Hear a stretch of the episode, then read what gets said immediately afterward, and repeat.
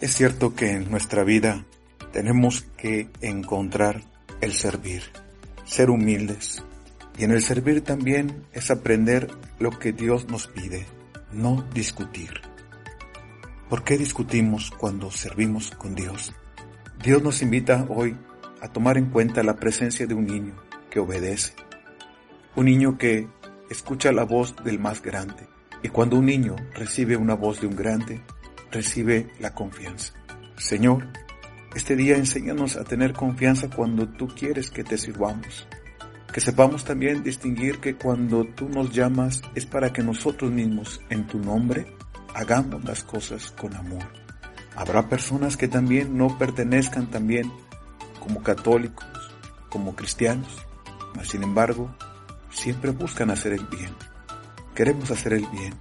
Muéstrate, Señor, ese amor hacia nuestro corazón y ayúdanos a entender que sirviendo es dar confianza.